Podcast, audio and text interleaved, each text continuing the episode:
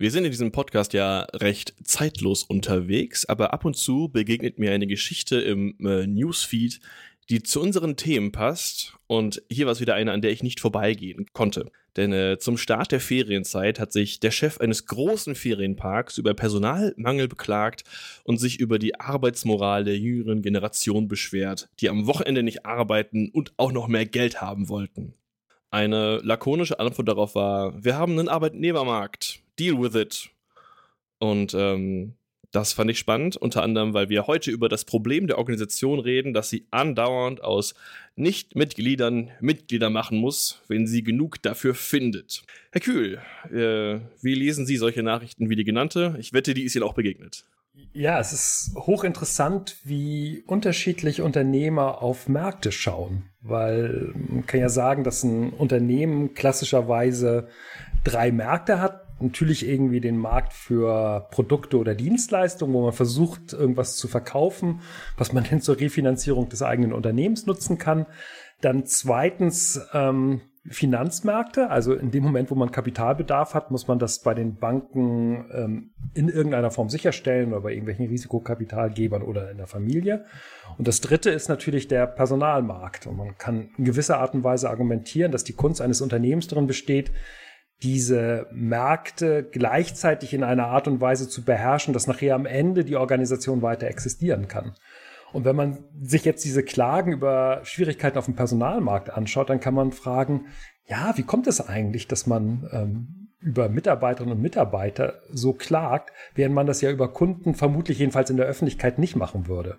Also der stellt sich ja nicht hin, dieser Geschäftsführer des Freizeitparks, und sagt, also diese Kunden, wie können die so, so bescheuert sein, dass sie unser tolles Angebot mit der neuen Achterbahn nicht so annehmen, wie wir das ursprünglich geplant haben? Also das würde sofort als Kundenbeschimpfung oder als große Ignoranz, vermutlich irgendwie sogar als Entlastungsgrund nachher am Ende dienen können, während es scheinbar einigermaßen legitim ist, sich darüber zu beschweren, dass die Mitarbeiterinnen und Mitarbeiter nicht bereit sind, einen Job zu machen, den man ihnen zu, ja, da auch vergleichsweise schlechten Bezahlung anbietet. Schon interessant, wie unterschiedlich Märkte und Sichtweisen auf Märkte in Unternehmen teilweise sind. Wenn Sie gerade schon sagen, es ist interessant ist, haben Sie auch schon eine Vermutung, woran das liegt, dass, die, dass das so unterschiedlich ist? Ich, ich schlage Ihnen mal eine vor. Meine Beobachtung wäre, dass der, der Personalmarkt, wie Sie ihn gerade beschrieben haben, halt als, als stabiler Arbeitgebermarkt, um mal diesen Begriff wieder aufzugreifen, beobachtet wurde. Und deswegen die Überraschung, dass äh, es nicht mehr so funktioniert für die Organisation, wie sie es über Jahrzehnte gewohnt war, deswegen diese Arten von Reaktionen auslöst.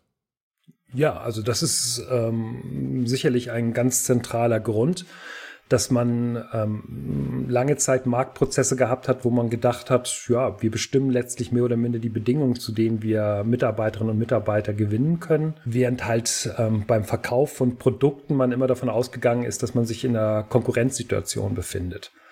Ich bin überrascht, dass man überrascht ist, weil das ist ja seit 15, äh, 20 Jahren vorhersehbar gewesen, dass man aller Wahrscheinlichkeit nach in diese Schwierigkeiten reinläuft.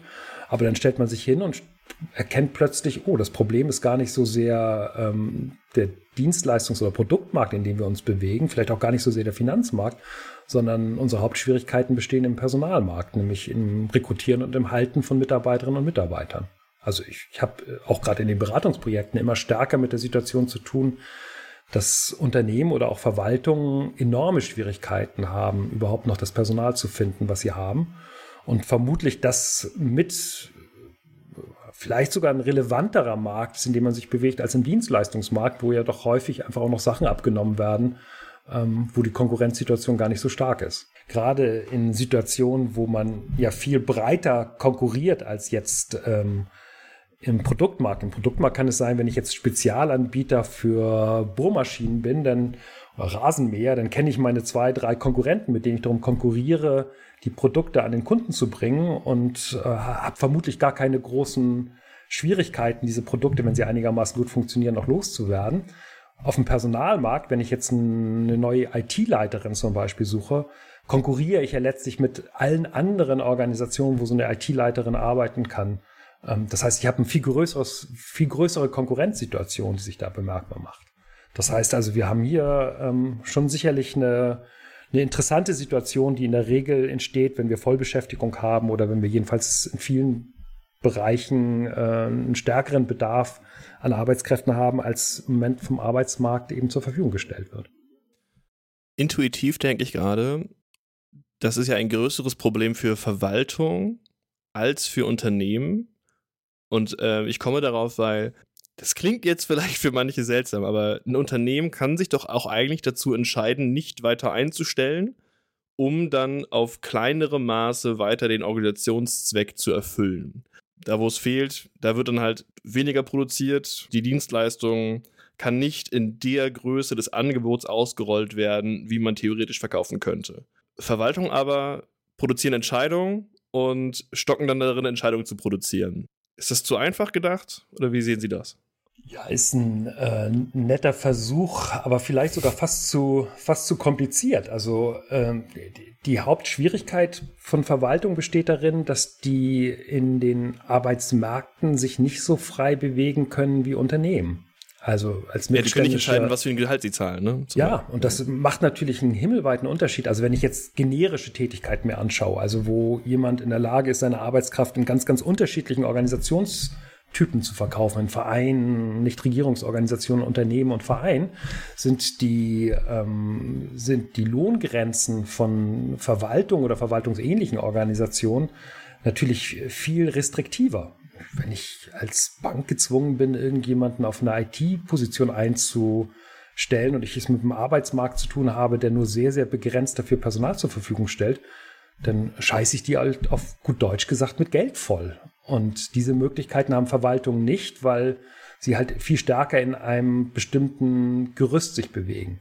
Naja, und dann setzt halt in Verwaltung ähm, viel Kreativität bis zur brauchbaren Illegalität ein, um zu schauen, wie man halt in dieser Konkurrenzsituation eben noch die, den IT-Spezialisten oder die, die Juristin einstellen kann, die man für den Normalbetrieb der Organisation braucht.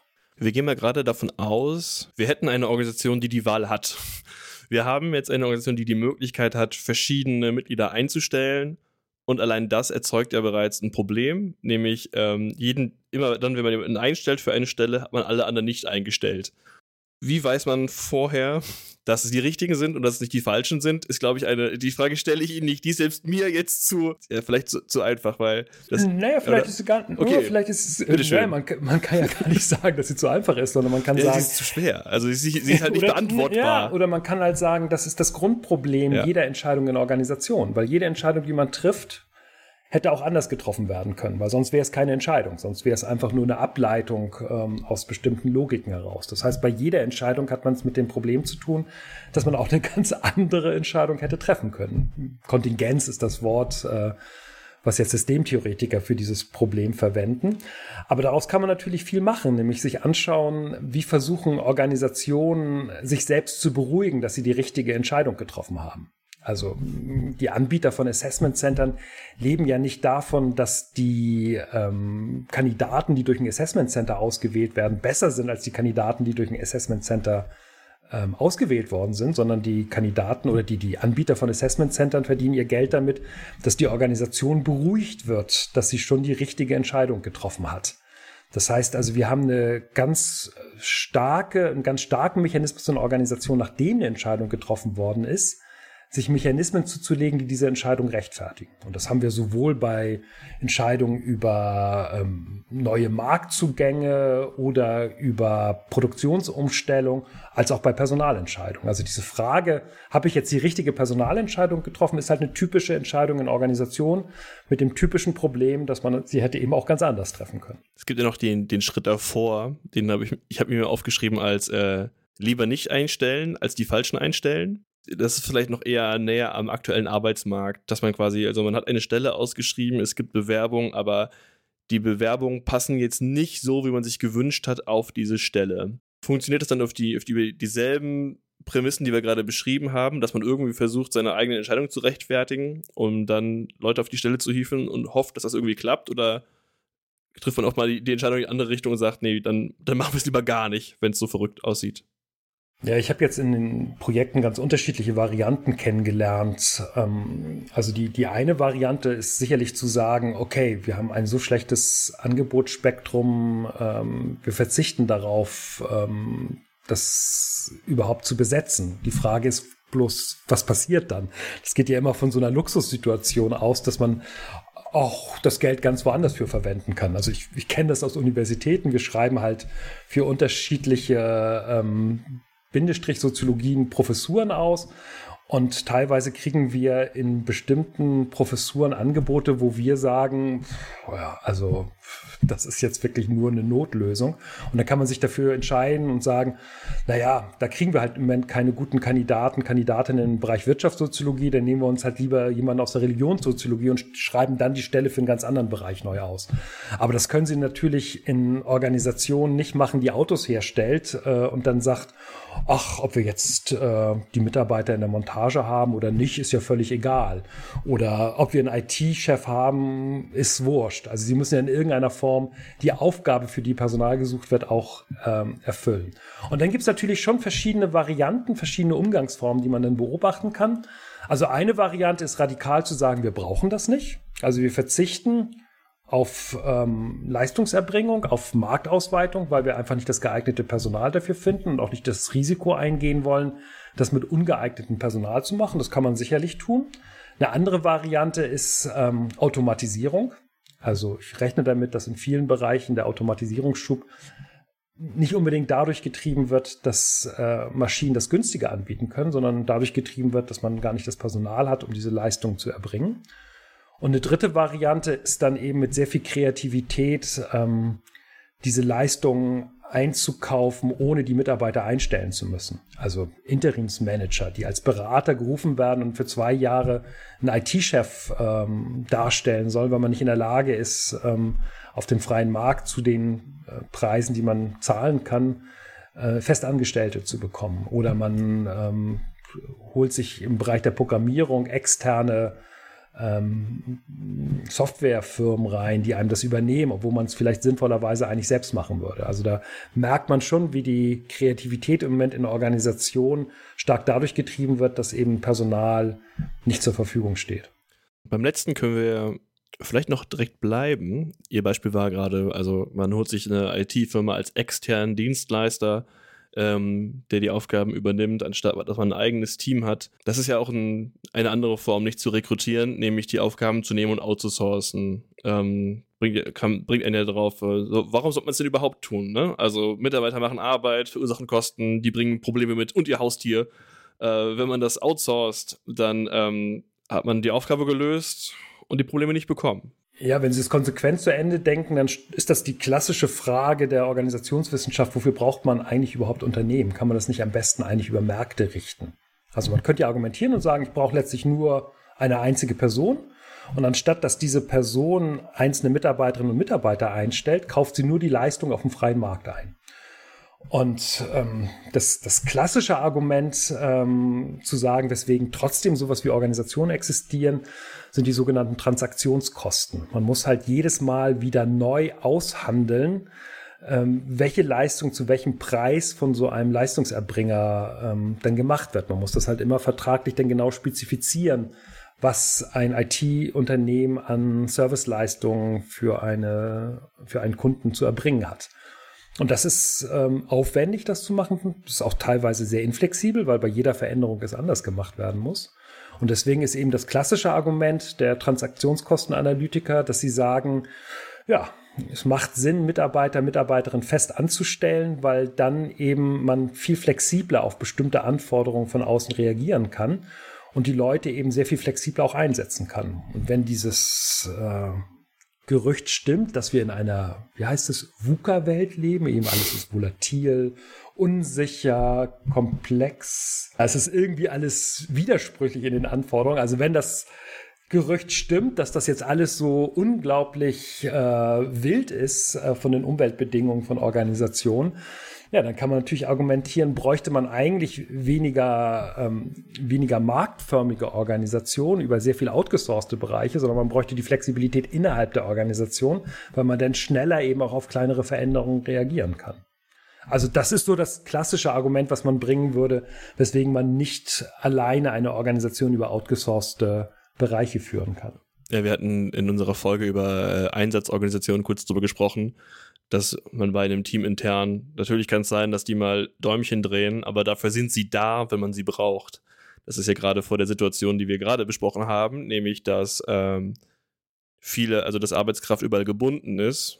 Das Risiko ist ja quasi auch gerade höher, dass man dann irgendwann von den genutzten Leuten, wo man seine Aufgaben hingibt, dass die eines Tages sagen, ähm, wir sind leider nicht mehr verfügbar, wir, ähm, wir arbeiten nur noch mit spezifischen Kunden und ihr seid leider nicht Teil davon. Das ja. Risiko hat man ja nicht, wenn man die wieder bei sich angestellt hat. Ja, also man kann das, also typische Effekte in einem Markt, der, also in den Märkten, man darf das jetzt natürlich auch nicht so sagen, dass alle Personalmärkte dadurch geprägt sind, dass sich die Arbeitnehmer ihre Jobs aussuchen können. Also ich, ähm, das sind äh, bestimmte Märkte, in denen das stattfindet, ähm, nicht, nicht alle Personalmärkte, aber wenn man sich die anschaut, dann kann man die Strategie von Organisationen beobachten, dass die teilweise Personal einstellen, was sie im Moment gar nicht brauchen nur unter dem Gesichtspunkt, dass dieses Personal in zwei, drei oder vier Jahren mal gebraucht werden könnte. Und man im Moment gar nicht riskieren möchte, dieses Personal nicht einzustellen, weil ja, es könnte ja doch irgendwo die Situation geben, dass man es braucht und dann kriegt man es eben nicht schnell genug auf dem Arbeitsmarkt. Es gibt hier noch eine Idee, was Organisationen hilft, oder ich, ich nenne es mal eine, ein, ein Bias, in der, der in der Erzählung über Rekrutierung besteht, nämlich, dass es besser ist, wenn wir jetzt an ein Team an Leuten denken, die man einstellt und nicht an eine einzelne Person, dass es ein, besser ist, ein Team von Gleichgestellten zu haben, als quasi auf einzelne Stars zu setzen, auf einzelne Spitzenleute, die etwas gut können. In der Regel wird das kritischer betrachtet, aber das kann man ja gerade nochmal, vielleicht können wir das nochmal soziologisch einordnen. Was ist besser, wollen, wollen, oder was ist der Nachteil an einem ausgeglichenen Team? Was ist der Nachteil an einem Star? Was ist gut an beidem? Ja, ähm, Bias, also die, die, die Vorurteile, die man bei der Wahl hat, also ob man eher in egalitäre oder eher in äh, Star-Vorstellungen ähm, reingeht, hängt natürlich immer davon ab, in was für eine Organisation man sich bewegt. Also in Versicherungen kennt man halt diese Vorstellung, wir brauchen Stars, wenn sie jetzt so die klassische ähm, Softwarebude sich anschauen, dann sind das sicherlich eher jetzt auch durch den Agilitätsdiskurs ausgelöst, die gut organisierten, sich selbst steuernden Teams von Mitarbeiterinnen und Mitarbeitern mit sich ergänzenden Fähigkeiten.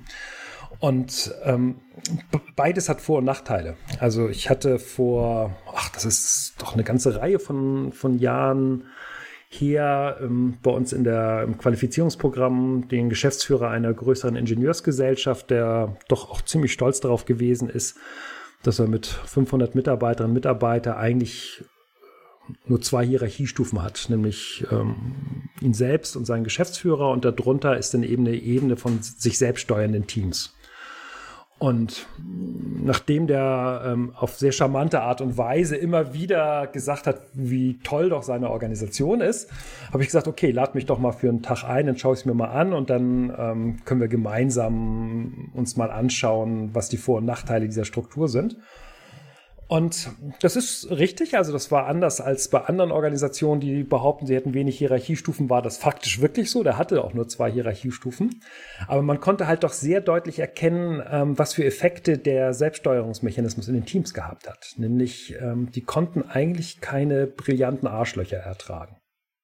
Also gerade in den Ingenieursbuden gibt es ja so diese Leute, die in der Lage sind, bestimmte Sachen irgendwie ähm, zu denken oder zu planen ähm, die aber gleichzeitig bei den Sozialkompetenzen vielleicht nicht die maximale Punktzahl rausholen.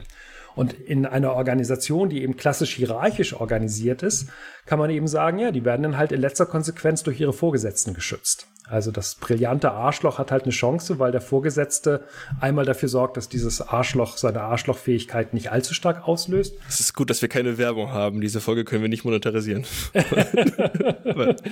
Sicherlich nicht, nee. Aber jedenfalls die, ähm, die, äh, der, der interessante Effekt ist gewesen, der, dass jedenfalls man beobachten konnte, dass er diese brillanten Nerds letztlich verloren hat. Die haben alle ihre eigenen kleinen Buden gegründet oder sind in so Kleinstorganisationen reingegangen wo der Unternehmenschef oder die Unternehmenschefin sie denn geschützt haben. Ähm, und da kann man sagen, ja klar, wie in jeder Organisationssituation ist, äh, wenn man sich für das eine entscheidet, nämlich für selbstorganisierte Teams, hat es entsprechende Kosten und die Kosten bestehen darin, dass man eben Mitarbeiter, Mitarbeiter mit extrem hohen Sozialkompetenzen braucht und das eben teilweise dann auf Kosten der sachlichen, fachlichen Fähigkeiten geht.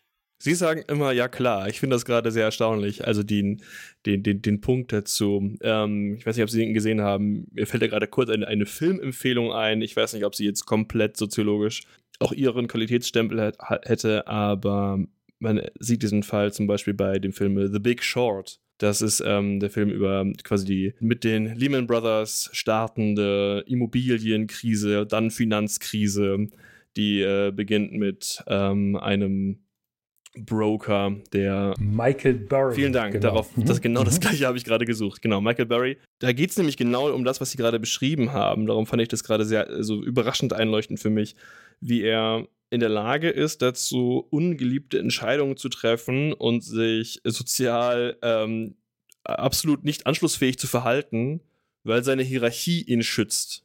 Weil er als Einzelner agieren kann und kein Team von Gleichgestellten hat. Ähm, das finde ich ein.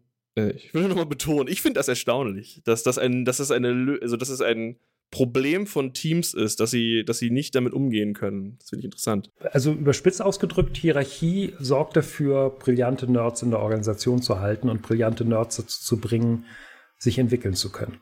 Weil es letztlich immer jemanden gibt, der seine schützende Hand über diese Person hält, solange eben das in gewisser Art und Weise dem ähm, der Organisation dann auch ähm, zugutekommt. Und man kann dann eben fragen, ja, wie stellt man jetzt eine Organisation zusammen? Also wenn man nur brillante Nerds hat, ist das vielleicht auch nicht gerade das Optimum, weil ähm, die sich dann vermutlich an den Schnittstellen zwischen ihrer Arbeit äh, mit enormen Konflikten auseinanderzusetzen haben oder es extrem schwierig ist, überhaupt sowas wie gemeinsame Produkte oder gemeinsame Prozesse aufzulegen. Aber man kann ja auch überlegen, ob man nicht ähm, bestimmte Zonen innerhalb der Organisation einrichtet, wo man bewusst eben versucht, diese komplizierten Menschen zu halten. Also teilweise sieht man das in Großorganisationen, dass die wenn Sie sehen, da ist eine Person, die kommt überhaupt nicht gut in den Abteilungen an, aber man möchte sie aufgrund der Fähigkeiten nicht verlieren, dann zieht man sie halt an eine Stabstelle direkt unterm Vorstand und hat dann eben so eine Art Schutzfeld, in dem diese Personen sich entsprechend entwickeln können. Also da gibt es, glaube ich, mehr Kreativität nachher in der konkreten Ausgestaltung, als sich zwischen der einen oder anderen Seite zu entscheiden. Sozial kompetente Person oder äh, geniale Nerds. Ähm, da kriegt man, kriegt man Variationen rein, auch je nachdem, um was für eine Tätigkeit es sich handelt. Macht sicherlich am Fließband wenig Sinn, einen genialen Nerd äh, sich vorrätig zu halten, weil was soll der da an der Stelle? Sondern es hängt auch von den Tätigkeiten ab, die man von diesen Personen haben möchte. Sie haben äh, eine Frage ausgelöst, die auch unbeantwortbar ist. Ich möchte sie trotzdem stellen. Und zwar, Sie haben gerade beschrieben, man, man, schafft dann die Strukturen in der Organisation, an die man diese Leute stellen kann, wie zum Beispiel eine Stabsstelle, die dann alleine ist, wo die, die Teamkonflikte keine Rolle mehr spielen. Ähm, was ist die richtige Reihenfolge? Macht man eine Struktur, die fürs Personal funktioniert, oder rekrutiert man für eine Struktur? Ja, die Frage ist schon, die Frage ist schon beantwortbar. Eine der vielen Fragen, die man als Organisationswissenschaftler beantworten kann. Man hat faktisch beide Möglichkeiten. Und der Fehler, der häufig gemacht wird, ist, ähm, dass jedenfalls in der klassischen Betriebswirtschaftslehre es immer so gedacht wird, naja, wir haben eine bestimmte Aufgabe und diese Aufgabe muss in irgendeiner Form in das Organigramm äh, eingepasst werden oder das Organigramm muss so aufgebaut werden, dass die Aufgaben zu erfüllen sind. Und ähm, dann sucht man nachher am Ende das geeignete Personal für die so definierte Aufgabe. Und ja, kann man sagen, klar, das sind, das sind die Spätfolgen des Taylorismus, ähm, wo genau so gedacht worden ist. Aber wir wissen eigentlich seit Jahrzehnten, dass ähm, Organisationen an der Stelle viel mehr Kreativitätsmöglichkeit haben. Nämlich man kann es auch davon denken und sagt, ich habe eine bestimmte Person und diese Person passt aber nicht zu dem, was sie im Moment in der Organisation machen muss. Ähm, sie passt nicht zu der Aufgabe, sie passt auch nicht zu den Kommunikationswegen, die wir eingerichtet haben. Und anstatt diese Person dann zu entlassen, weil sie nicht in unsere Struktur passt, haben wir nicht die Möglichkeit, ähm, eine Struktur um diese Person herumzubauen, sodass sie für die Organisation wertvoll bleiben kann. Also man schafft dann eben einen eigenen Berichtsweg, eine eigene hierarchisch eingegliederte Einheit, in der diese Person untergebracht wird und passt die Aufgaben entsprechend ein. Alles nur deswegen, weil man diese Person, die vielleicht irgendwann mal für diese Organisation was ganz Geniales machen kann, nicht zu verlieren. Also wir haben beide Möglichkeiten und je nachdem, in was für einer Situation sich die Organisation befindet, kann sie sich entweder für das eine oder fürs andere entscheiden. Also, wenn man mal auf fantastische Leute stößt, die aber leider in der Struktur nicht funktionieren, schlägt Stefan Kühl vor, kann man auch mal die Struktur dazu anpassen. Ähm, vielen Dank. Ich bedanke mich auch. Mein Name ist Andreas Hermwille. Ich danke fürs Zuhören. Bis dann.